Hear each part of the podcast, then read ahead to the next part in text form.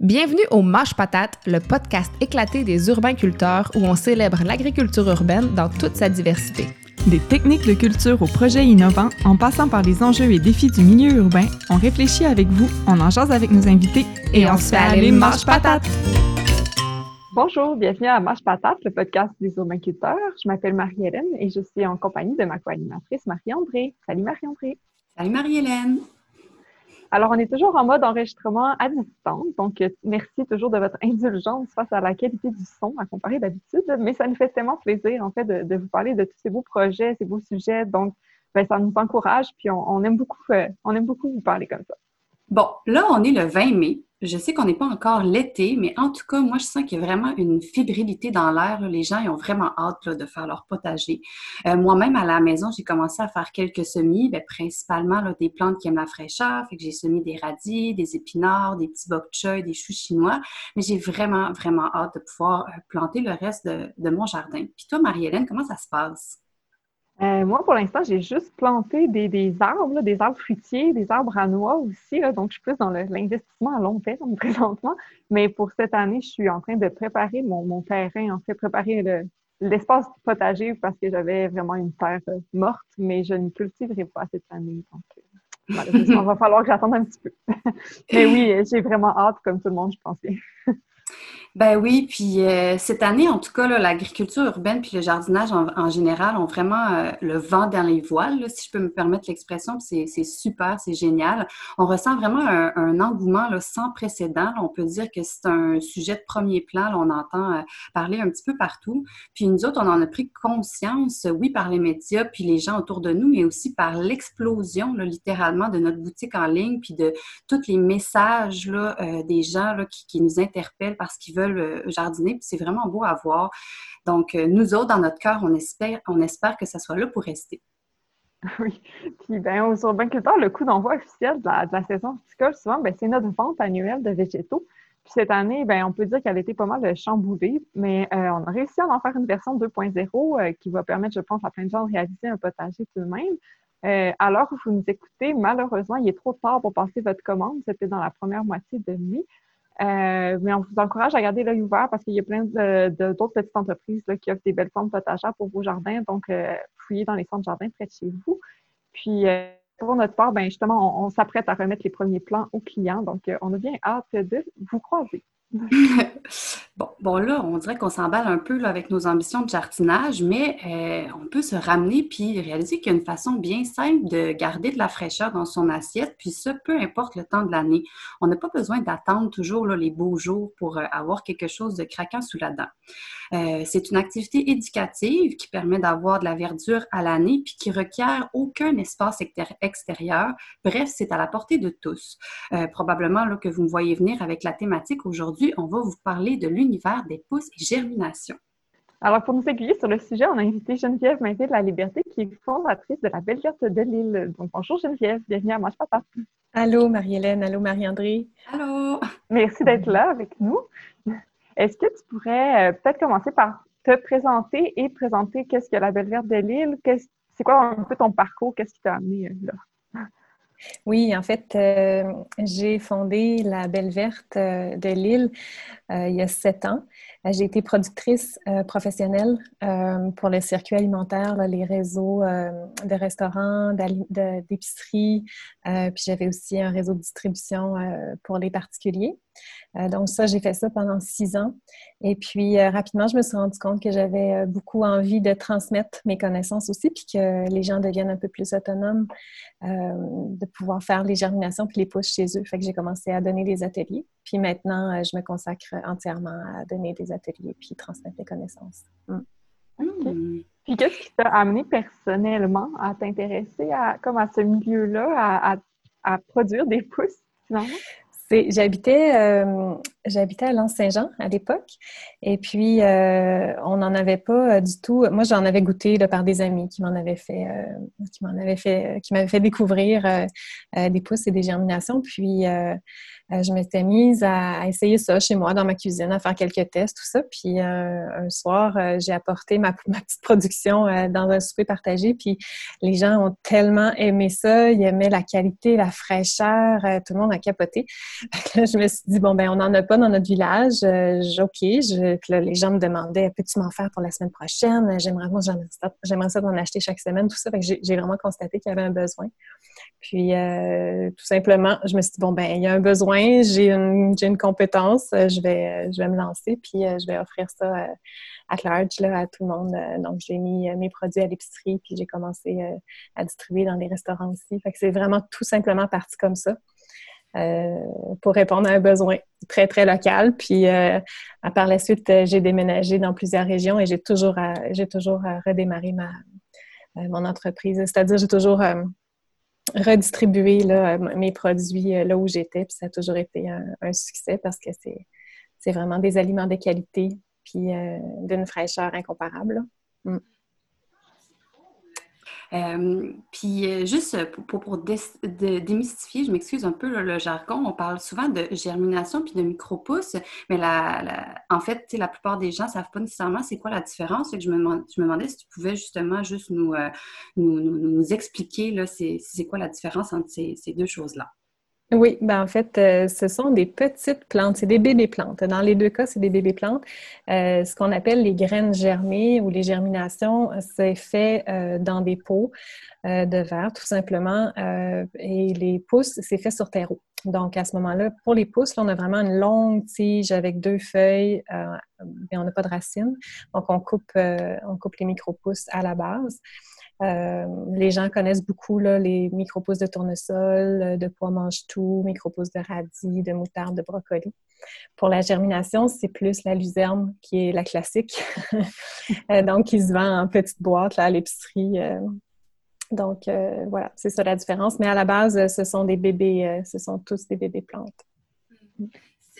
Que moi, quand j'étais petite, euh, peut-être que si ma mère m'écoute, elle sera vraiment pas contente, mais euh, elle mettait de, justement, elle achetait la fameuse luzerne qu'elle mettait dans tous mes sandwichs, puis je trouvais ça absolument affreux. Puis c'est drôle parce que des, années plus tard, aujourd'hui, ben moi-même, je suis consommatrice de pousses et germination, puis j'encourage euh, les entreprises locales qui en font. Donc, ça, me fait rire de penser qu'on peut tellement là, changer. Là. Quand, quand j'étais petite, c'était un cauchemar, mais aujourd'hui, je trouve ça génial. c'est super. Oui, petite parenthèse. oui, les goûts, euh, les goûts changent, hein, les goûts évoluent. Euh, est-ce que euh, y a, ben, on parlait de la différence. J'allais te demander un petit peu c'était quoi les avantages de produire ses propres germinations ou pousses chez soi, mais aussi est-ce qu'il y a des, une différence entre les germinations et les pousses dans les avantages que ça peut nous amener? Non, ça, je vois pas de différence. En fait, c'est vraiment à la préférence des gens. Il y a des gens qui n'aiment pas travailler avec le terreau. Euh, question euh, pratique ou peu, importe, la question de goût. Euh, à ce moment-là, les germinations en pot qui se font sans terreau puis seulement avec de l'eau, c'est super facile. puis les avantages de faire ça à la maison, ben, c'est de pouvoir en fait avoir accès à ces aliments-là qui sont, comme je disais, c'est frais, c'est fait dans notre cuisine, donc c'est hyper local. Euh, évidemment, c'est contaminé par absolument rien, c'est hyper nutritif, puis on peut faire ça à longueur d'année. Donc, été comme hiver, ça prend aucun équipement spécial, pas besoin de lumière, de néon, quoi que ce soit. On fait ça sur le comptoir chez soi. Euh, c'est vraiment, vraiment facile, ça prend pas beaucoup de temps, pas beaucoup d'espace. Euh, puis voilà, moi, ça fait des années que j'achète plus de laitue, en fait. ma base de toutes mes salades, euh, puis tout ce que je mets dans mes sandwichs, c'est toujours euh, des germinations, des graines germées. Euh, je trouve là-dedans mes protéines, des vitamines, des minéraux. c'est vraiment des petites bombes nutritives. Là.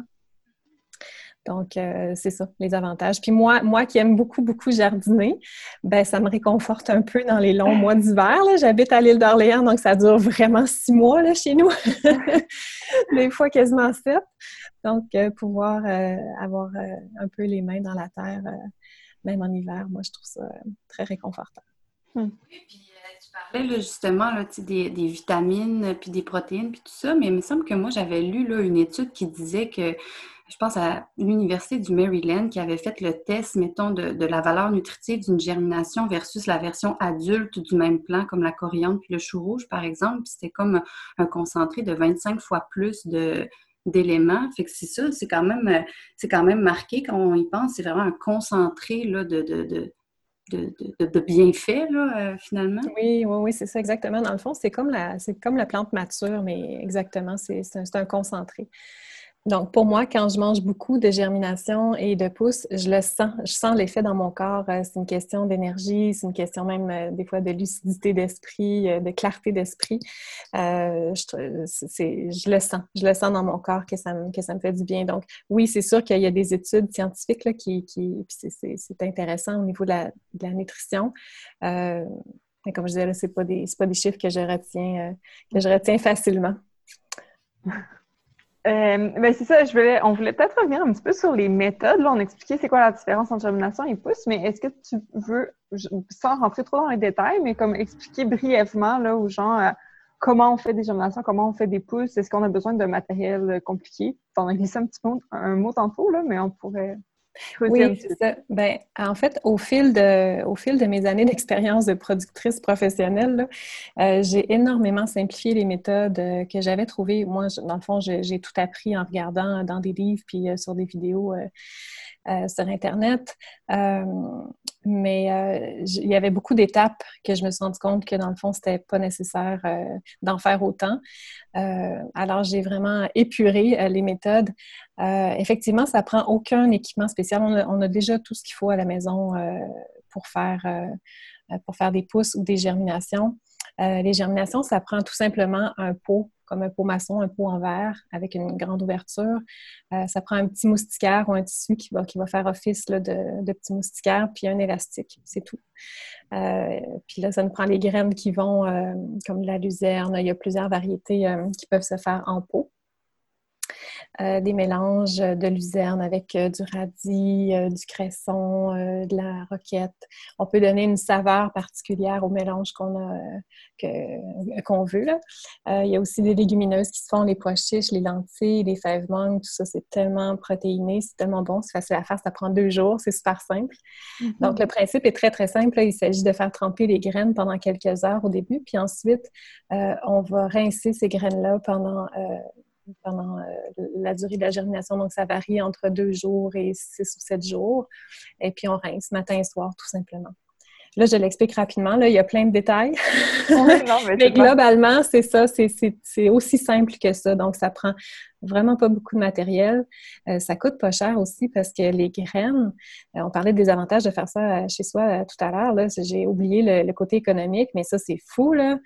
Euh, la quantité qu'on peut acheter en épicerie, par exemple, une boîte de 250 grammes ou 500 grammes euh, va nous coûter 5, 6, 7, 8 dollars. Des fois, à la maison, on parle de 25 sous, 30 sous ah pour la mm-hmm. même quantité. là. c'est biologique, c'est frais, beaucoup plus frais que ce qu'on trouve en épicerie. Euh, donc, voilà. Donc, c'est ça. Si je reviens à la méthode, tout simplement, comme je disais, un pot tout simple avec les, les, graines et puis on rince ça tous les jours. Puis c'est prêt quelques jours plus tard. Sur le terreau, euh, ça nous prend une petite barquette. Moi, souvent, je dis aux gens de prendre euh, une assiette d'aluminium. Euh, ça fait, on a tout ça dans nos armoires ou dans notre esclage, on regarde ce qu'on a comme petite barquette. Des fois, même les petites barquettes à champignons, ça peut faire. donc, on récupère du matériel. On met une couche de terreau à semis dans le fond on arrose, euh, on arrose, on humidifie le terreau et puis on sème. Euh, puis là, il y, a, des graines de tournesol, les graines de pois mange-tout, les radis, les brocolis, la moutarde, la roquette, le cresson. Euh, qu'est-ce qu'on peut faire aussi? le chou rouge, le chou rave, la betterave, même du basilic. On peut s'aventurer à faire des, des, variétés qui sont un petit peu plus difficiles par après, mais ben, c'est tout simple. Donc, on arrose ça pendant, pendant une semaine et puis ça va pousser, ça va nous donner des super belles pousses. Ouais. Euh, puis justement, là, tu, nommais euh, euh, beaucoup de variétés différentes. je dois imaginer, là, premièrement, que tu as, plein de coups de cœur que tu aimes. Je me demandais justement si tu pouvais parler de tes coups de cœur, mais il y a aussi probablement des, des semences qu'on ne peut pas ou qu'on ne doit pas utiliser ou peut-être qui ne sont pas recommandés pour les gens qui commencent. Donc, je ne sais pas si tu pouvais nous faire des petits palmarès de tout ça. Ben, d'abord, euh, les graines qu'il ne faut pas euh, faire en, pouce, euh, ils ne seront jamais vendus, dans le fond. Ils ne seront jamais vendus comme dans la section des, des, graines à germer, mais on parle surtout des tomates. Euh, dans la famille des solanacées, en fait. Euh, on fait pas, on mange pas de cause de ça, il y a une toxine euh, là-dedans, mais c'est ça, comme ça ne vous sera jamais offert là, dans, les, dans les boutiques de graines à germer. ce qui est très facile à faire, ce que je recommande souvent, c'est, ben, je, les ai énumérés tout à l'heure, tournesol, pois mange-tout, l'herbe de blé, c'est super facile. Les radis sont faciles, la moutarde, le brocoli, la roquette, euh, c'est facile aussi. Ce qui est moins facile, en fait, là où les gens ont souvent des problèmes, c'est avec les graines mucilagineuses. Donc, puis qu'on ne peut pas faire en pot tout seul. Donc, la mm-hmm. roquette, le chia, le lin, le cresson, on ne peut pas faire ça tout seul en pot, mais j'ai des trucs. j'ai des trucs pour pouvoir, quand, on les, quand on les mélange avec du trèfle ou de la luzerne, on peut arriver à faire un bon mélange en pot. Euh, avec ça. C'est parce que, euh, étant mucilagineuses, elles produisent finalement comme un, genre de gel. Un gel, c'est ça. Quand elles sont humides, ces graines-là produisent exactement un petit gel autour, euh, comme on voit quand on arrose ben, les graines de chia, en fait, on, le voit très bien quand on les humidifie, ça devient comme une espèce de jello. Alors, quand on fait ça en pot, ça fait vraiment juste une grosse motte. Et puis, ça peut, ça peut moisir là. Donc, ça, c'est décourageant. Mais c'est ça. Oui, quand on s'en tient aussi en pot, euh, luzerne, trèfle, euh, les légumineuses, euh, j'ai dit tantôt les pois chiches, les lentilles, les fèves mangues. ça, c'est vraiment mon coup de cœur, les fèves mangues et les pois chiches. Là. Ça, c'en est en pot. Puis sur terreau, mon coup de cœur, c'est les pois, les pois tachetés, qui goûtent vraiment comme les petits pois mange-tout du jardin, là. les petits pois mange-tout d'été, là. C'est sucré, c'est bon, c'est tendre, ça fond dans la bouche. Euh, les enfants adorent ça. Euh, puis un autre coup de cœur qui serait euh, beaucoup plus euh, prononcé, c'est la moutarde brune. Donc, euh, les graines de moutarde brune en micro-pouces, ça donne vraiment un goût comme la moutarde de Dijon, exactement. Donc, c'est comme, oui, quand on en prend plusieurs en même temps, là, ça monte dans le nez, ça fait un effet de wasabi. Là. Il, y en a qui, il y en a qui en pleurent. c'est vraiment super. donc, ça, dans les sandwichs, c'est extraordinaire avec les œufs sur les omelettes, dans les pâtes, c'est vraiment magnifique. Hmm. Donc, la moutarde pour le côté euh, punch et puis euh, les pois mangent tout, euh, les, les, les, pois achetés pour le petit côté sucré et tendre. Hmm mentionné les fèves mongues, puis j'hésite, mais est-ce que c'est pas ça qui fait comme les fèves germées, les, les, espèces de fèves germées qu'on achète à l'épicerie généralement? Oui, ce que les gens achètent, euh, ce que les gens appellent euh, parfois même les fèves de soya ou les fèves à mm-hmm. chop suey, ou, c'est ça, les fèves germées, oui, c'est ça. Ce sont des, euh, les fèves mangues. quand elles sont produites en épicerie, dans l'industrie, elles sont traitées, elles sont blanchies. donc, on n'arrivera jamais à un résultat pareil comme ce qu'on voit à l'épicerie, mais moi, je pense que c'est pour le mieux. j'aime pas ça que ce soit, j'aime pas ça que mes, mes aliments soient blanchis. Euh, donc oui, c'est possible de faire ses propres fèves germées à la maison avec euh, des fèves mangues. Ça prend à peu près euh, neuf jours, ça se fait en pot. et c'est tellement délicieux, c'est croquant, c'est plein d'eau, c'est vraiment, vraiment très, très doux comme goût. Hum, hum. J'aime ça. Moi, j'avais euh, une question. En fait, c'est quelque chose qu'on s'est posé très, très, très souvent parce que tu parlais là, des brocolis. Puis, euh, il y a des gens qui nous disent, mettons, si j'achète des semences de germination de brocolis, est-ce qu'après ça, je pourrais semer ces brocolis-là pour mon jardin? Et que là, je demandais... oui, inversement. jardin pour faire des germinations. C'est ça. Plus j'étais comme embêtée. on dirait que je le sais pas. Ben, en fait, une graine, c'est une graine. Hein. Donc, une graine va donner le légume qu'elle va donner. Sauf que si on reste sur l'exemple du brocoli, euh, je vais dire un chiffre n'importe quoi, je ne sais pas exactement, mais mettons qu'il existe 113 variétés de brocoli. OK? Il n'y a pas juste une variété là, dans le monde de brocoli, fait qu'il y en a beaucoup. Euh, et il y a des variétés qui vont donner les, les beaux gros légumes de jardin. OK, vraiment. Donc, il y a des variétés qui sont sélectionnées pour leur résistance au jardin puis le résultat qu'ils vont donner en tant que légumes. Il y a d'autres variétés qui sont sélectionnées pour donner des belles pousses qui goûtent bon. OK?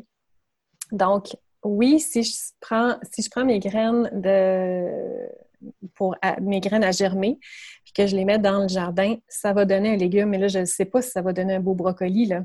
Okay, c'est pas, pas la variété qui a été sélectionnée pour donner le beau gros légume au final.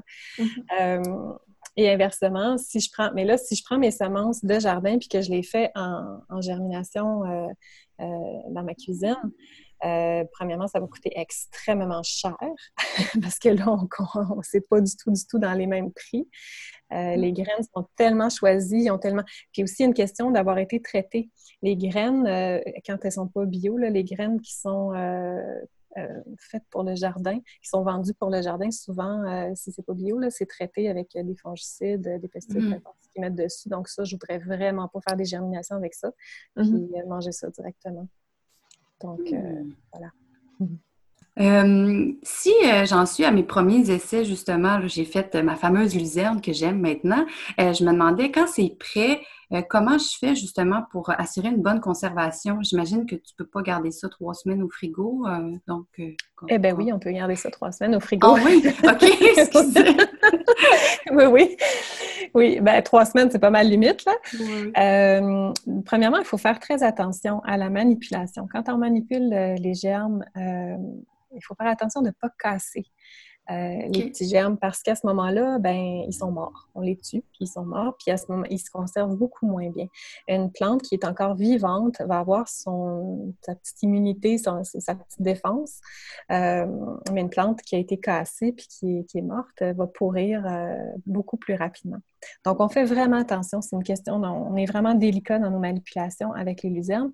moi, je donne toujours un bain. Là, quand ma luzerne est prête, est prête à, être mise euh, au réfrigérateur, euh, je remplis mon essoreuse à salade d'eau et puis je baigne, je baigne les germes dans l'eau pour enlever les téguments, pour enlever les petites enveloppes des graines. Euh, parce que ça, ça c'est inerte, c'est mort, les, petites, mm-hmm. les, petites, enveloppes brunes, les petites cosses brunes. puis ça, ça va favoriser beaucoup justement les moisissures, la, la, la pourriture. Alors ça, j'enlève ça. Euh, quand on le donne, on n'a pas le visuel, mais c'est très facile à voir. quand on plonge euh, les germes dans un, bain d'eau, euh, ça flotte. Donc, on peut, avec la main, on peut enlever on peut enlever les, les, téguments qui flottent. Et donc, nettoyer, là, je mets ça entre guillemets, nettoyer notre, notre luzerne. Ça permet aussi, ce bain-là permet aussi d'enlever les graines, qui, des graines qui n'ont pas germé, qui vont se retrouver au fond, qui vont caler au fond, dans le fond. Mm-hmm. Puis, euh, parce que quand on les laisse, c'est un peu croquant sous la dent. Là.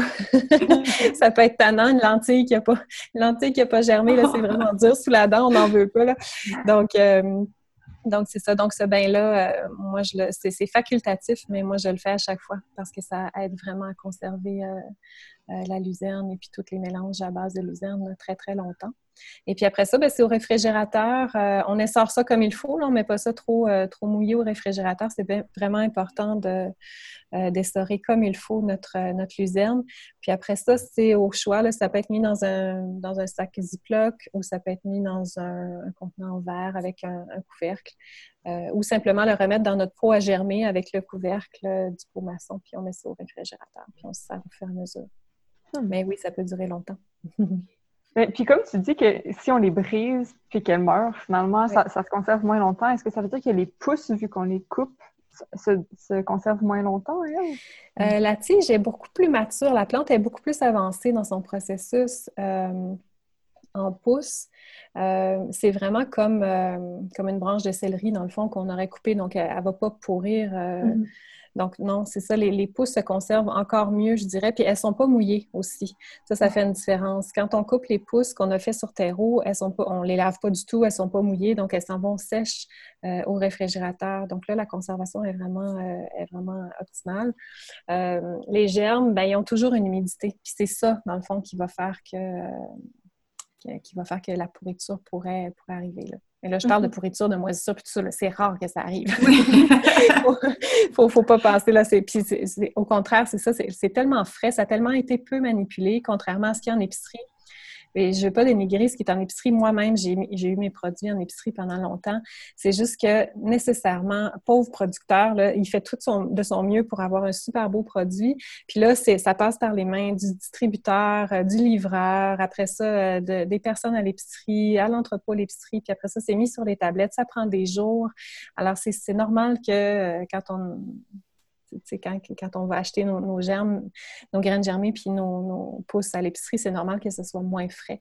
Mais quand on les fait à la maison, là, euh, et puis donc, ça donne l'impression, quand on achète à l'épicerie encore, ça donne l'impression que ça ne se conserve pas longtemps, mais c'est parce que ça peut faire déjà une semaine ou même à la limite dix jours que ça a été produit. Alors que quand on le fait à la maison, c'est tout de suite mis au frigo. Il n'y a aucune autre manipulation. Fait que la conservation est vraiment longue. Mm-hmm. Je pas si semaines, finalement. non, non, non, non, tu étais pile dedans. euh, tu en as parlé un petit peu là, euh, euh, plus tôt là, dans l'entrevue, mais est-ce que tu pourrais là, nous aiguiller un peu sur des, des, façons en fait de les utiliser? J'ai l'impression que tu vas nous répondre partout, mais... Euh, oui, c'est ça, partout.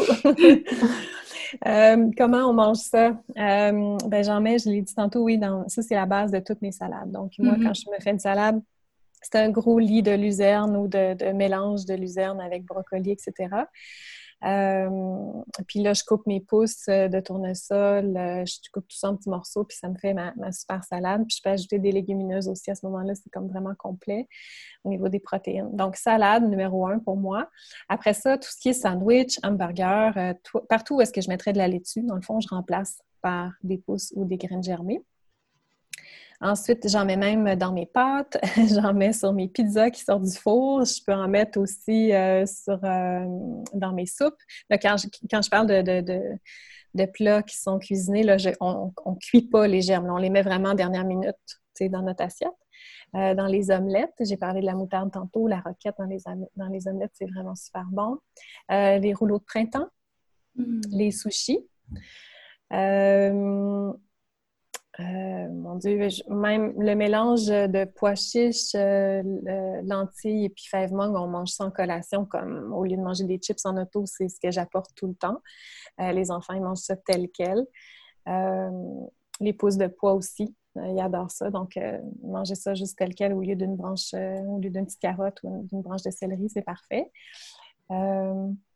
je pense que j'en ai pas mal passé. Ah, des smoothies. On peut, on peut se faire des smoothies aussi avec, que ce soit avec euh, nos pousses qui commencent à défraîchir un peu ou des pousses vraiment fraîches, peu importe, là, mais on peut passer ça en smoothie euh, très facilement. Euh, on peut en ajouter, couper super fin aussi, dépendamment du goût. Là, justement, des petites pousses de moutarde, micro-pousses de moutarde coupées très, très fin dans une vinaigrette, c'est super bon. Ou dans un... pour faire mariner dans une marinade. on peut inclure ça là-dedans aussi. Fait que voilà. ça donne faim. Moi, j'ai faim. Ça donne faim. Mais plus, plus on découvre les goûts, parce que c'est tellement vaste, il y a tellement de variétés, il y a tellement de goûts différents. Il y en a qui sont super piquantes, il y en a qui sont mm-hmm. plus sucrées, il y en a qui fondent dans la bouche, il y en a qu'on prend pour les protéines, il y en a qu'on... Euh, donc, euh, quand on découvre la variété, le, monde de saveurs que ça peut apporter, ben on apprend, on a le goût. Ça vient comme naturellement. On, se dit Ah oui, là, je fais tel repas, je vais mettre des pouces de ci, de ça. Mm-hmm. Donc, on, apprend à les intégrer euh, au fur et à mesure qu'on les découvre. Mm-hmm. Mm-hmm. Euh, si, ben, si euh, les gens qui nous écoutent, en fait, aimeraient justement comme se lancer puis aller plus loin dans, l'apprentissage, euh, tu donnes des ateliers sur cette thématique-là. Donc, fait que, oui. tu peux parler des ateliers que tu donnes? Oui, ben en fait, les gens qui veulent en faire chez soi, si vous êtes autodidacte, là, il y a un paquet de, de, vidéos YouTube euh, partout. Là, il, y, il y en a plein, plein, plein des vidéos qui ont été faites sur, euh, sur les méthodes. Il y a des livres aussi super intéressants. si vous êtes du type qui avait besoin qu'on le fasse avec vous, là, hein, parce que les gens qui viennent me voir pour les ateliers, c'est ça, c'est vraiment des gens qui, comme moi, moi c'est pareil, moi j'ai besoin qu'on me montre comment faire du pain, j'ai besoin d'être là, j'ai besoin que la personne me le montre en direct. Fait si vous êtes de ce genre-là, euh, oui, un atelier, euh, ça peut être super intéressant. Moi, je donnais, je donne des ateliers en personne, évidemment, mais là, avec le contexte, je, me suis adaptée. Puis je donne des ateliers euh, avec Zoom. donc, c'est une heure en privé avec moi. Là, c'est pas quelque chose qui est enregistré. Ça. On est vraiment en privé ensemble. Puis on, Hmm. commence, on fait des germinations ensemble, on en commence, puis on commence aussi des pousses sur terreau ensemble. Puis là, je peux tout diriger, corriger des petites erreurs, puis répondre à toutes les questions. Euh, ça s'adresse aux débutants, puis ça s'adresse aussi à ceux que ça fait plusieurs fois qu'ils essayent, puis ils ont eu des problèmes, puis là, ils commencent à être pas mal découragés, mais ils ont des graines chez eux, puis là, ils, ils regardent leur sachet de graines, puis ils sont comme « Ah non, non, je recommence-tu encore? » là? Euh, Il y a souvent les mêmes questions qui reviennent, les mêmes, les mêmes petits problèmes qui reviennent. Donc, on règle tout ça pour ceux qui ont déjà... euh, euh, qui, qui- qui ont déjà essayé, qui ont déjà fait des essais puis qui ont eu des échecs. Puis ça va même jusqu'à des gens qui veulent se partir une entreprise. J'ai- formé des gens qui voulaient carrément se partir une entreprise comme j'ai déjà eu de production. Euh, donc à ce moment-là, c'est plus un atelier axé professionnel. Mhm. Mais voilà, donc oui, c'est ce que j'offre. Donc, Ah, on prend tout, super. c'est c'est tout simple, tu sais, les gens me contactent, puis on prend un rendez-vous au moment qui leur convient. Ça dure une heure, puis au bout d'une heure, euh, vous connaissez pas mal tous mes secrets. Ben, je pense qu'on va mettre de toute façon là, sur euh, tous les liens là, sur la page de l'épisode. Donc, euh, les gens ils pourront là, te, te contacter là, si- s'ils en ressentent le besoin. Donc, ben je, ben, je te remercierais. Je trouve qu'on a vraiment fait un beau tour, puis que je suis sûre que tu as convaincu vraiment beaucoup de gens de, se lancer là, dans une petite production à la maison. Donc, euh, ben, je, te remercie pour ta présence. Ça me fait super plaisir. Je suis contente que les gens. Oui, c'est un bel. C'est euh, comme un- une vague là, de gens qui se, qui se conscientisent là, à avoir le goût Mhm. d'être plus autonome à la maison. Puis euh, ça en fait partie. Je trouve que d'avoir des belles verdures comme ça à longueur d'année, euh, des aliments super nutritifs là, dans sa propre cuisine, c'est tellement beau aussi sur le comptoir, là, d'avoir un espèce de tapis de verdure. Euh, fait que voilà, c'est simple à faire. Fait que oui, moi j'invite tout le monde qui est intéressé à, à l'apprendre. Merci à vous pour la tribune. On vient tout juste d'apprendre une fois d'informations sur les pousses et germinations, comment faire à la maison, qu'est-ce qui est bon de cultiver, puis évidemment toutes leurs propriétés merveilleuses. Mais pour certains, ce hobby peut devenir une passion et même, pourquoi pas, un projet d'entreprise. Pour notre part, eh bien, ben, on va continuer d'explorer l'univers des pousses et germinations avec une autre entreprise qui œuvre dans le domaine, qui produit et vend des micro-pousses et germinations. On reçoit Marie-Noël, cofondatrice de l'entreprise Pousse en Ville, située dans le quartier Saint-Sauveur à Québec. Donc, bonjour Marie-Noël, bienvenue à Mange Patate. Bonjour! Euh, ben, c'est ça, comme euh, on l'a mentionné là, en, en introduction, j'ai l'impression que, ton projet d'entreprise, mais tu pourras en, parler davantage, c'est né d'un hobby qui finalement s'est révélé peut-être pas mal plus que juste un hobby. Donc, je me demandais si tu pouvais nous expliquer euh, ce, que, ce ton entreprise, mais surtout ce qui vous a euh, amené à développer le projet. Euh, ben, c'est drôle que vous ayez euh, que vous étiez vous soyez entretenu avec Geneviève juste avant parce qu'on a commencé à faire des micro-pousses des germinations en suivant une formation avec Geneviève. Euh, J'avais acheté une formation euh, pour deux personnes pour faire une activité de couple avec mon chum, en fait. Euh, puis on s'est mis à faire un peu des micro-pousses. Puis parallèlement à, ça, tu pour notre plaisir, là, pour la maison, bon, les enfants aimaient ça, évidemment. Les enfants aiment ça, faire de l'agriculture, planter les graines, récolter. Puis les enfants adorent les pousses, là, ceux qui ne le savent pas à la maison. Tous les enfants aiment les pousses. Alors, euh, toute la famille tripait finalement. Donc, ce qu'on a, ben, ça s'est comme installé tout ça. Je pense on, on avait envie de changement dans nos vies, mais aussi de changement dans notre quartier, de changement dans notre communauté. Puis, ben, tranquillement, pas vite, on a commencé à installer une zone de la maison de manière un petit peu plus euh, euh, structurée, plus importante. Puis, on s'est mis à cultiver un peu plus, puis en en donnant à nos amis, notre famille. Puis, ben, finalement, c'est devenu un, un petit projet d'entreprise. Ouais. Ah, c'est cool. De, de chez Ouais. vous, de votre Oui, ouais. exactement. En fait, euh, la, la- on appelle ça une microferme. Là, au début, j'étais hésitante à dire ça, mais finalement, c'est vraiment la définition d'une microferme. C'est ce que c'est ce que nous on fait. En fait, euh, on avait beaucoup de problèmes de sommeil avec notre deuxième, puis on a décidé d'essayer de mettre les deux enfants dans la même chambre, voir si ça fonctionnerait. Puis on s'est retrouvé avec une pièce vide. Donc, on a décidé de faire une microferme dans cette pièce-là. Euh, on a vraiment transformé la pièce de sorte que euh, on a tu sais, euh, un lavabo indépendant, on a une grande table en stainless pour faire la, la récolte, l'emballage, parce que maintenant on fait de l'emballage, on en parlera un petit peu plus tard, j'imagine. donc, on a vraiment une partie de la maison qui est consacrée uniquement à ça. Puis, ouais, c'est ça. Ben, c'est drôle parce que, tu sais, on, parle souvent que, de se lancer dans un projet entrepreneurial, ça peut être épeurant, de faire le saut de, justement de hobby à, vraiment être entrepreneur. Mais est-ce que le fait que vous fassiez ça à la maison, ça réduit un peu cette pression-là de, l'entreprise? Ah, c'est certain, là. C'est certain que ça a beaucoup. Euh, euh, amoindri cette pression-là. C'est-à-dire que nous, on est les deux professeurs au cégep. Euh, euh, au début, on était professeurs au cégep à temps plein, l'année dernière, les deux, mais cette session-ci, moi, je me suis mis à temps partiel, à 50% de mon travail, mais reste que le revenu que je retire de ma profession, même à 50% c'est bien. Avec le plein revenu de mon, mon conjoint, j'ai pas une pression de faire de l'argent avec mon entreprise.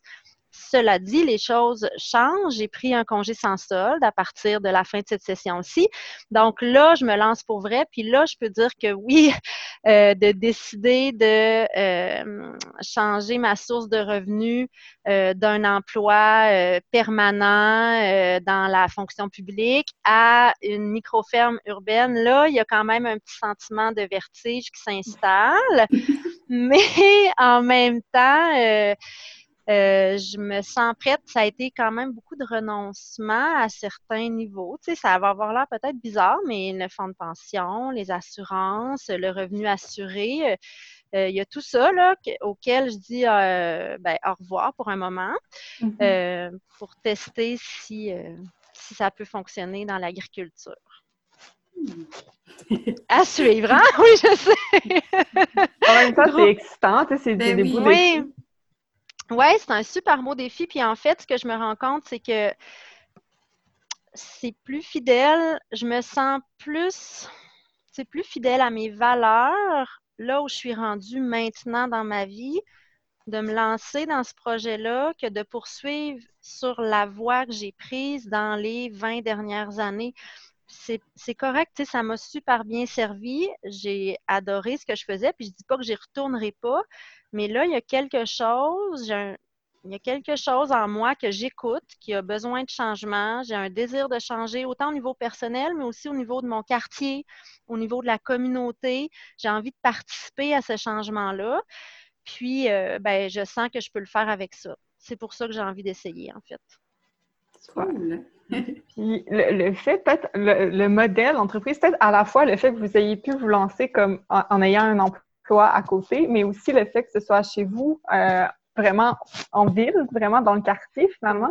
Ça, semble être comme parfaitement adapté pour comme un modèle urbain, pour l'agriculture urbaine. Est-ce que tu penses que c'est comme le modèle idéal? Ben, je pense que c'est un bon modèle. Cela dit, tu sais, comme là en ce moment, moi, ma micro-ferme est pas mal à capacité maximale. Puis à capacité maximale, je pourrais pas en tirer un revenu suffisant pour vivre. Mm-hmm. Là, la capacité maximale, la firme, elle a 10 pieds par 10 pieds environ. Fait que c'est tout petit. Ouais, c'est vraiment petit. Ça s'appelle une micro-ferme. Hein? Fait que c'est tout petit. On se rappelle que c'était une chambre de bébé avant. Là. Donc, euh, c'est vraiment petit. C'est certain que euh, là, moi, j'envisage de louer un local, mais toujours dans le quartier Saint-Sauveur. L'autre chose qui, qui, je pense, est favorable à la réussite de mon entreprise, c'est que j'ai décidé de m'établir dans un quartier hyper dense. Donc, j'ai un haut potentiel de familles ou de restos qui mmh. sont prêts à embarquer dans l'aventure avec moi. Donc, euh, je pense que ça, c'est un autre aspect qui va, qui va permettre à l'entreprise de grandir. Mais tu sais, je ne le sais pas encore vraiment si c'est vraiment viable pour vrai, là. Je ne le sais pas encore. Puis, tu sais, Oui, exact. C'est d'essayer. Puis c'est aussi c'est comment je vais organiser tout ça. Tu sais, là, je me lance dans deux choses complètement nouvelles. Puis avec c'est avec mon conjoint que je fais ça, avec mon chum que je fais ça. Puis lui est informaticien de formation, puis moi je suis architecte de formation. Ben là, on n'est ni entrepreneur ni agriculteur. Fait que, tu sais, il y a vraiment beaucoup de paramètres qu'on est en train d'apprendre pour le moment, on semble bien se débrouiller. Là. On va voir euh, dans, deux ans, on pourra refaire un podcast. j'en suis. oh, le avant-après. Oui, exact. Euh, justement, tu as, abordé là, euh, le fait de la chambre de bébé, les enfants baptisants, tout ça. Est-ce que, comment ça, fonctionne tout ça, cette conciliation-là, le professeur, micro-ferme, enfant? Ben là, ça fonctionne pas vraiment, en fait. Euh, c'est sûr que l'aspect enseignement dans tout ça, euh, c'était pas prévu que je fasse ça avec deux enfants. Là. On s'entend que avant le, confinement, j'allais au travail, au cégep, mes enfants allaient à l'école, à la garderie.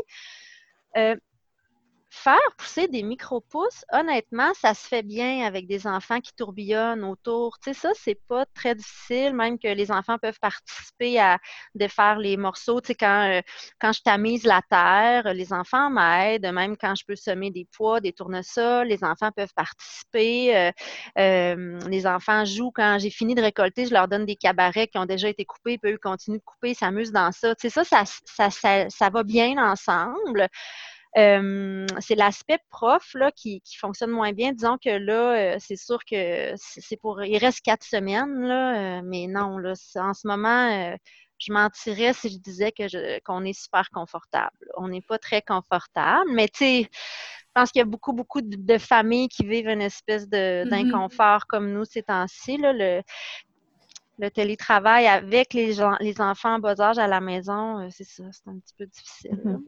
Mais on, fait, c'est ça, on fait ce qu'on peut, on s'accroche.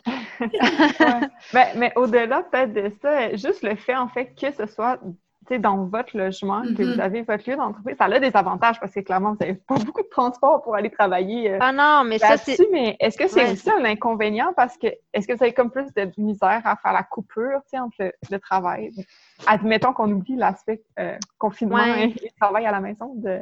Ben oui, c'est sûr. Là, il n'y a pas vraiment de coupure, en fait, là, parce que, ben, premièrement, les, les micro-pousses, peut-être que c'est ça, tous les types d'agriculture, mais euh, nous, on cultive sur terreau. Alors, les micro-pousses doivent être euh, arrosés matin et soir. Euh, donc, c'est sûr que le matin, disons, avant de partir au travail, quand c'était au cégep, ben, il faut qu'il y ait un moment pour arroser les pousses. Le soir aussi, il faut avoir un moment pour arroser les pousses. C'est pas très long, mais c'est sûr que ça fait partie de la routine du matin. Donc, le travail s'immisce dans le déjeuner, la préparation des enfants, puis tout ça. Euh, c'est certain que, ouais, non, il n'y a pas de coupure vraiment. Là, euh, c'est comme si on fait notre travail de micro-pouce quand il y a des moments euh, de, liberté un peu là, qui pop. Ah, OK, là, je vois que les enfants s'amusent bien tout seul. OK, je vais aller faire un petit peu de vaisselle. Il y a beaucoup de vaisselle quand même. C'est toujours stériliser les cabarets. avant, ben, chez les restaurateurs, on vend dans des bacs en plastique qu'on récupère puis qu'on lave. Donc, il faut que je lave, stérilise ça aussi. Euh, puis, ben là, la récolte, l'emballage. Fait que oui, je, fais beaucoup ça dans les, les, trous spontanés là, qui, qui se produisent à la maison. Ouais. Euh, depuis le début de l'entrevue, justement, tu, parlais là, des, contraintes du confinement et tout, mais je pense que la crise du COVID en général a euh, instauré dans votre entreprise des, gros, gros, gros changements. Puis, euh, en fait, j'aimerais ça que, tu nous parles un peu du, avant-après, puis comment vous avez fait justement pour euh, vous adapter là, à tout ça.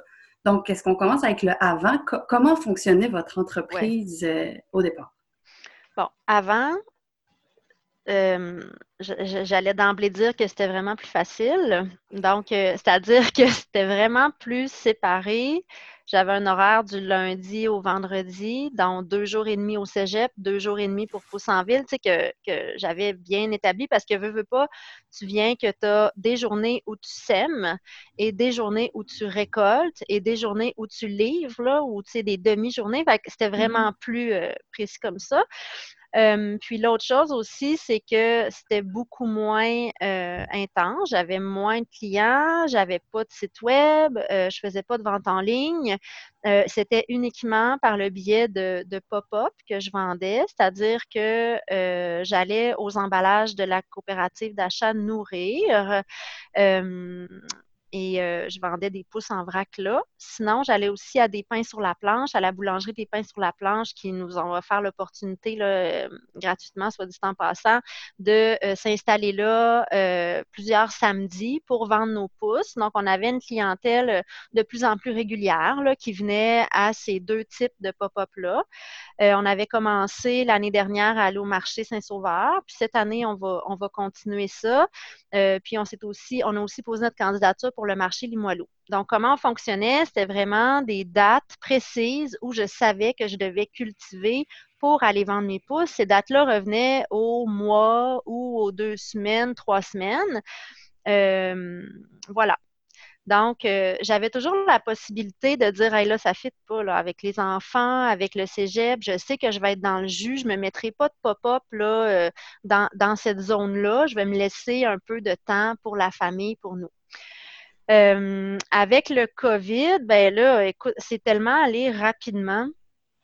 Euh, au début, on s'est dit, là, on arrête ça, pousse en ville, là, ça n'a ça, pas d'allure. Euh, comment on va faire pour enseigner à la maison, avoir les enfants à temps plein, gérer les pousses. Là, je peux plus faire de pop-up, je peux plus vendre en vrac parce que je vendais en vrac. ça, pour nous, c'est quelque chose qui nous tenait à cœur. J'avais comme envie de démontrer, là, je m'étais, on s'était mis ce défi-là, là, de démontrer que c'est possible de vendre des micro-pousses en vrac. Bon.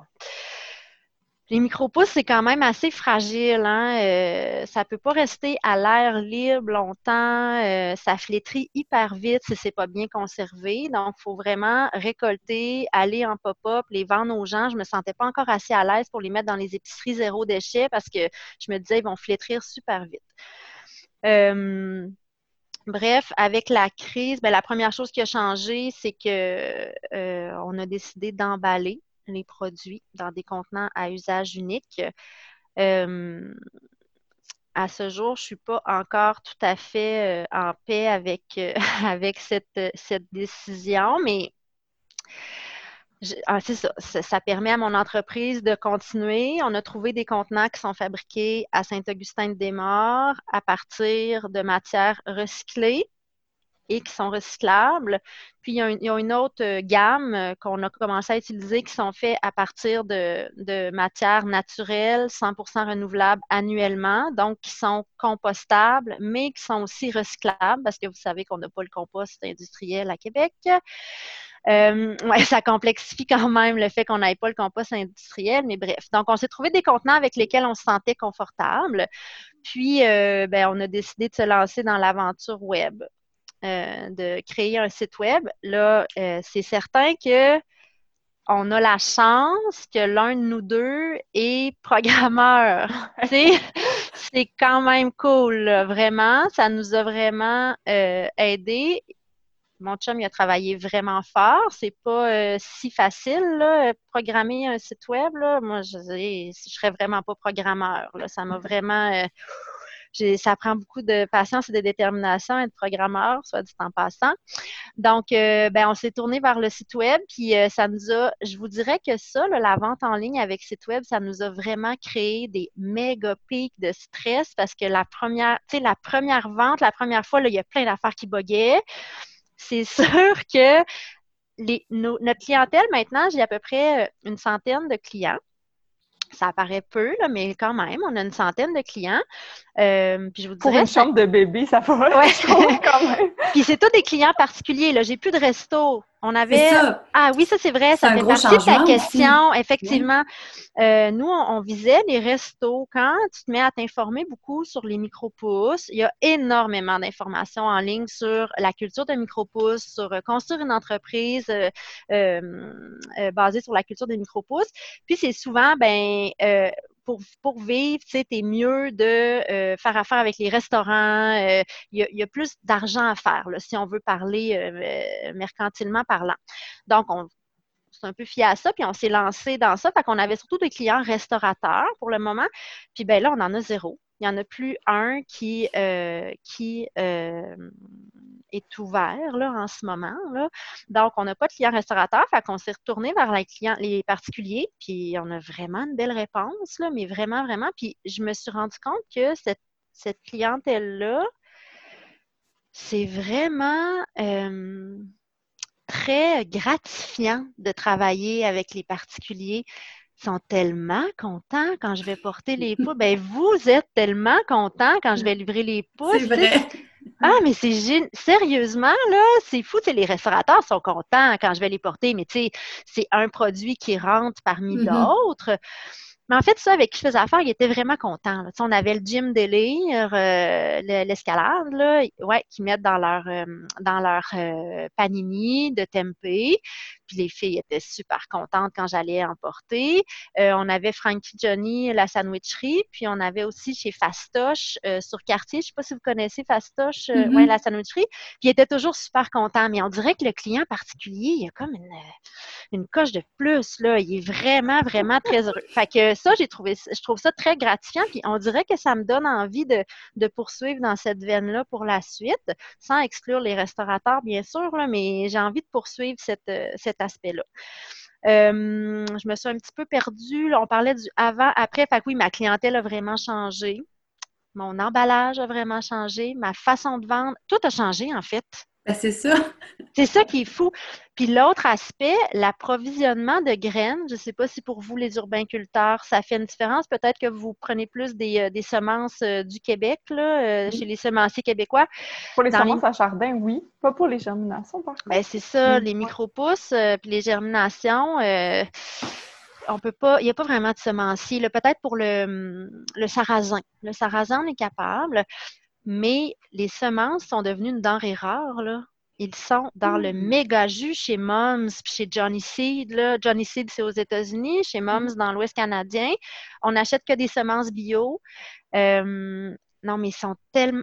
Le monde se sont mis à commander des semences, là. Fait que les délais, nous, on n'a jamais commandé en extra grande quantité parce que, bon, on vit dans mille pieds carrés, la ferme est dans la maison. Puis, tu commandes chez Moms, ça prend euh, une semaine, tu les as, mais là, on est passé dans une toute autre sphère. Là, ça prend trois, quatre, cinq semaines avant d'avoir les choses. Puis là, il n'y a plus rien. Il n'y a plus rien. Donc, euh, il y a ça qui a changé aussi.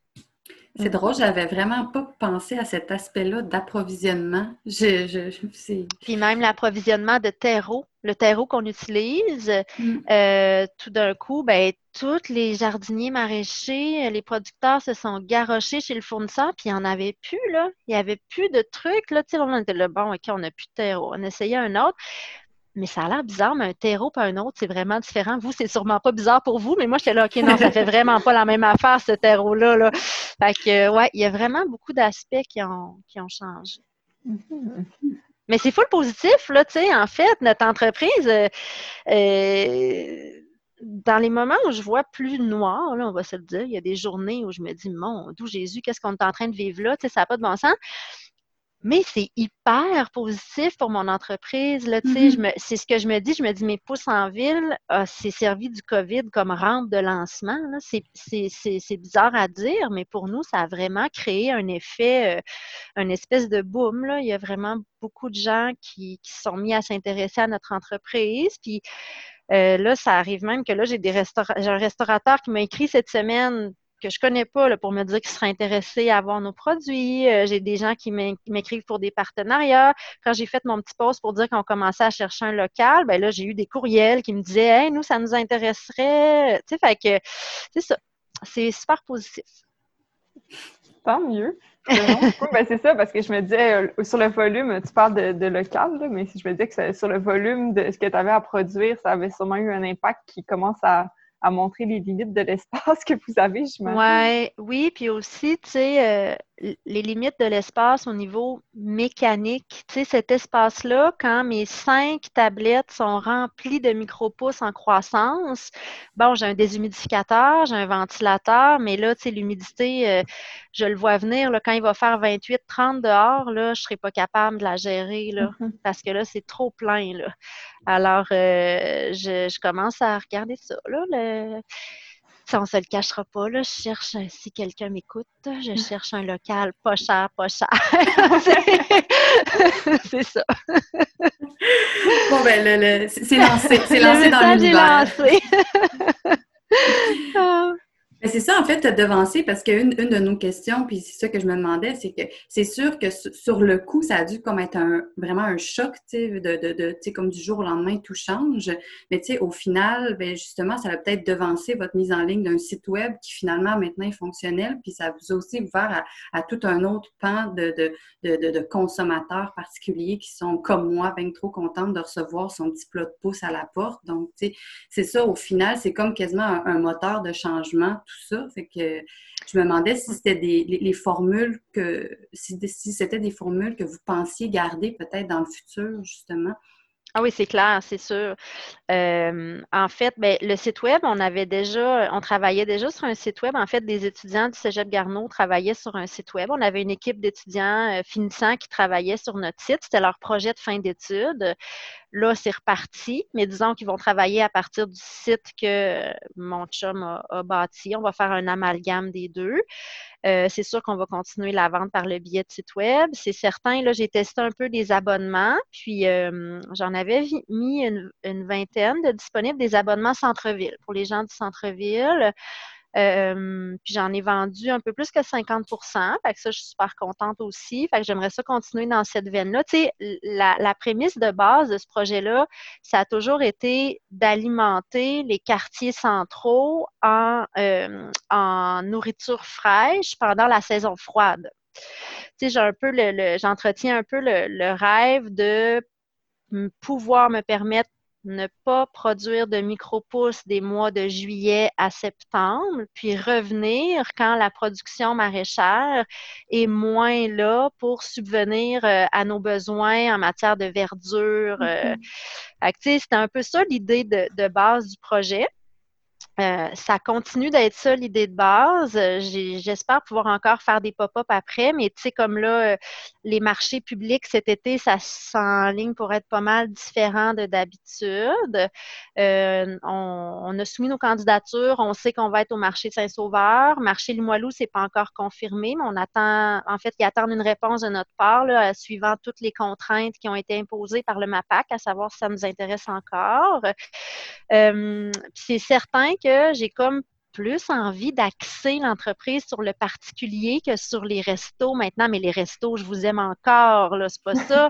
mais euh, on dirait que j'y vois une moins. Euh, ben, je trouve que c'est moins de pression pour les particuliers. Puis, euh, tu sais, j'ai l'impression qu'avec les particuliers, je peux dire, euh, bon, ben, je pars un mois en vacances parce que j'en ai besoin, je m'en vais grimper en famille, puis je vais revenir, puis ils vont être contents quand je vais revenir manger des, ils vont être contents d'avoir mes micro-pousses.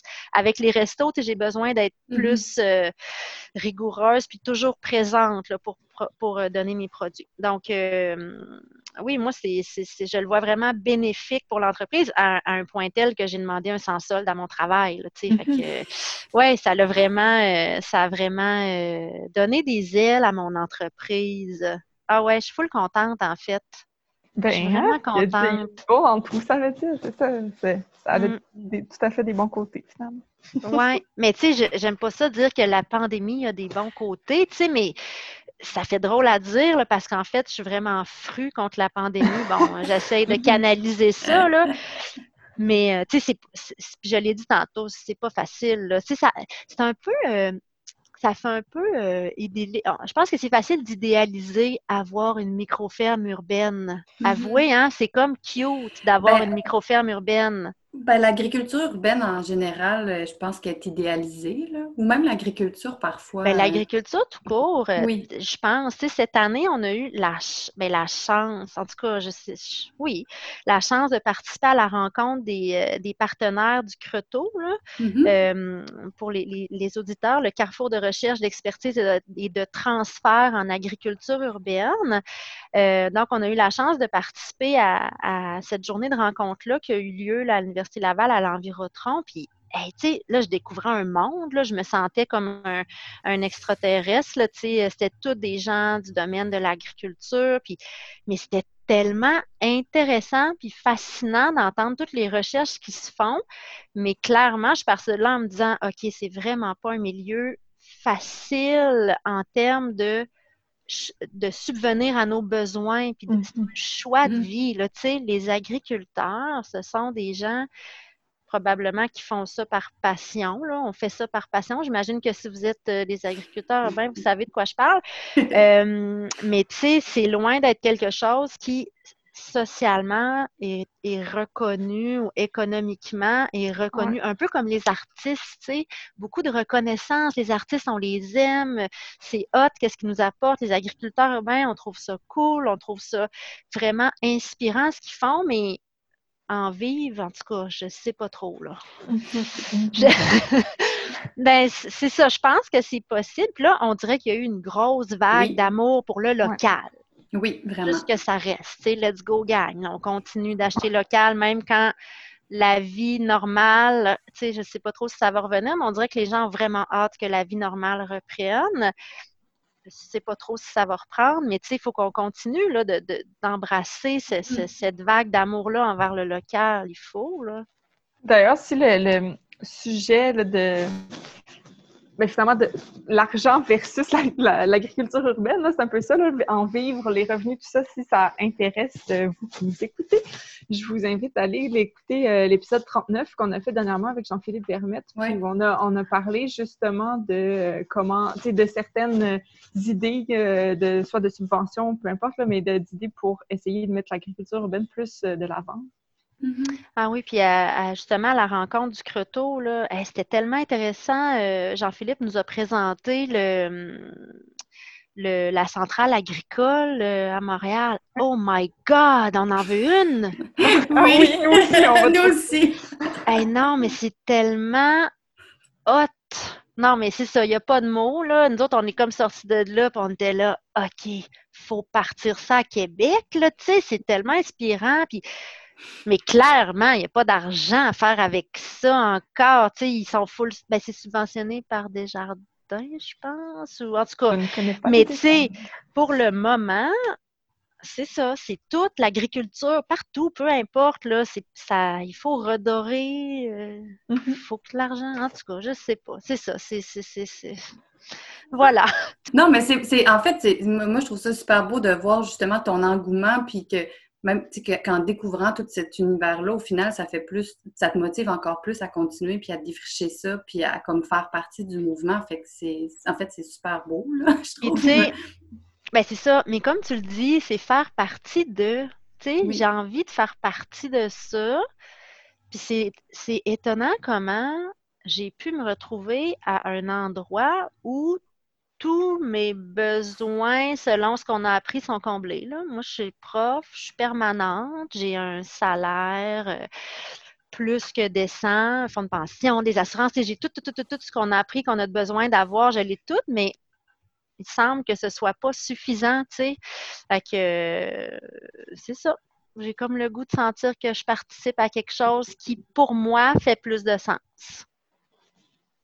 Voilà. Ça, ça, me semble bien parti, je trouve. Oui, ben, je, je oui, oui, je suis contente. J'ai fou des beaux commentaires sur les micro-push. Je suis super contente, euh, vraiment. Là, euh, j'ai pas souvent des mauvais commentaires. C'est parfait. Oui. Puis, euh, justement, je ne sais pas si Marie-Hélène, tu, voulais, mais une des dernières questions, en fait, qu'on avait pour toi, c'était peut-être une ouverture sur le futur. Genre, qu'est-ce qu'on pourrait souhaiter pour Pousse en ville? Ou, tu sais, même si tu rêvais, est-ce que comment tu imagines ça, là, peut-être moyen, long terme, euh, pour ton projet de toi et ton copain? Ah, bien, c'est sûr que ce qu'on aimerait, ben là, on aimerait que qu'on puisse déménager la microferme dans un, un local qui soit dans le quartier Saint-Sauveur, mais ce qu'on a toujours eu envie depuis le début, c'est de pouvoir faire profiter les autres aussi de euh, cette atmosphère-là qui règne dans une microferme. Fait que disons qu'on rêve vraiment fou, ça serait que la microferme deviendrait euh, à la fois un lieu de culture, mais aussi un lieu de rencontre. Donc, parallèlement à ça, on pourrait avoir euh, un espèce de lieu mini café ou workspace qui serait adjacent à la ferme. ça pourrait peut-être être séparé par une paroi vitrée qui va sûrement être hors budget, oui, je sais, mais qui pourrait faire profiter toute cette verdure-là aux gens qui viennent chiller dans l'espace à côté. c'est un gros, gros rêve, mais je ne sais pas si c'est possible, mais c'est quelque chose qu'on aimerait. Ça a l'air très inspirant. Oui. oui. Si quelqu'un veut investir, vous pouvez m'écrire. mais ouais, c'est ça. C'est, c'est, pour nous, c'est une projection. C'est, un rêve. C'est, un rêve. parfait. Mm. Ben, merci beaucoup, Marie-Noël. En fait, c'est vraiment inspirant de t'entendre. Puis, euh, je suis comme contente, malgré, c'est sûr que la, les conditions de la pandémie, c'est pas le fun, mais comme je suis quand même contente de voir que, que ça apporte des belles, des belles initiatives au final, puis comme mm. que ça a pu être viré euh, d'une manière profitable pour vous. C'est ça. Merci. Merci beaucoup, Marie-Noël. Merci, ça m'a fait vraiment un grand plaisir. Alors, on espère que cet épisode vous a donné le goût de vous lancer dans l'aventure des poussées des germinations à la maison ou du moins d'en intégrer plus dans votre alimentation, peut-être même d'en faire euh, un prochain entreprise, qui sait.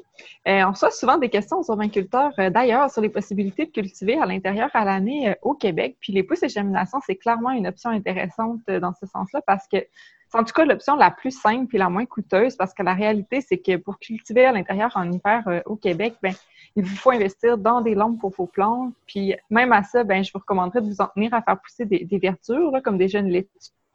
Euh, c'est pas pour rien que des tomates, on fait pousser ça dans des serres. Hein. D'habitude, il faudrait quand même non seulement de l'espace et de la lumière, mais de la chaleur, de l'humidité. C'est peut-être pas ce que vous voulez dans votre maison. Donc, euh, commencez donc par les pousses.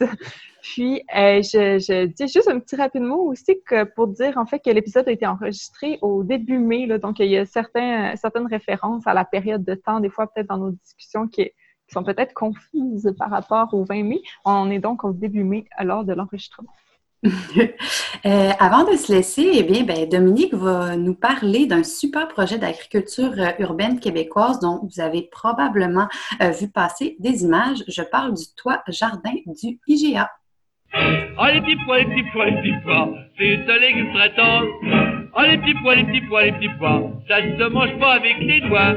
Aller à l'épicerie et acheter des légumes qui ont été cultivés juste au-dessus de nous, est-ce possible?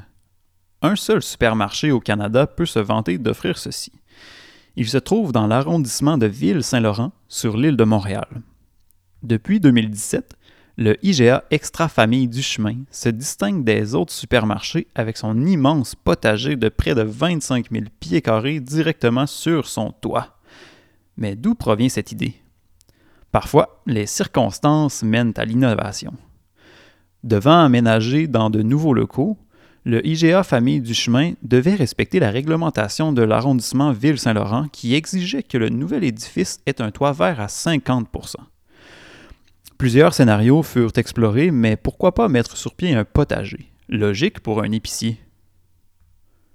Réalisé et opéré par l'organisme La Ligne Verte, le potager est certifié biologique par EcoCert Canada. On y retrouve une trentaine de variétés de légumes qui sont en vente direct à l'épicerie. Le potager se trouve à 44 marches de la chambre froide. C'est pas génial, ça? En 2018, l'équivalent de 19 000 unités ont été achetées en épicerie. Autre fait intéressant, l'organisme Alvéole s'occupe de ruches installées sur le toit, celles-ci ayant produit environ 600 pots de miel en 2017. Un autre détail qui rend ce projet unique, l'eau utilisé pour irriguer le potager provient du système de déshumidification de l'édifice. Un bel exemple d'économie circulaire. Mais bon, cultiver en plein sol sur un toit présente certainement quelques défis. Le sol est peu épais, environ 15 cm. Pour la culture des plantes exigeantes comme la tomate, un plan de fertilisation adopté a dû être mis sur pied. Aussi, le vent et la chaleur présentent des défis sur la plupart des toits en culture. Cela a nécessité la construction d'ombrières et de brise-vents. Et comment tutorer les cultures si nous ne pouvons rien planter dans le sol? Ingénieux mais vrai, ils ont récupéré des seaux de plastique de l'épicerie, coulé du ciment dedans et créé un tuteur avec des tiges d'acier. Placées à plusieurs endroits dans le potager, les cultures peuvent maintenant être supportées sans percer le toit. Vous rêvez de visiter? Sachez que des soupers, brunchs et ateliers sont offerts sur le toit en saison. Souhaitons que ce bel exemple inspire d'autres épiceries.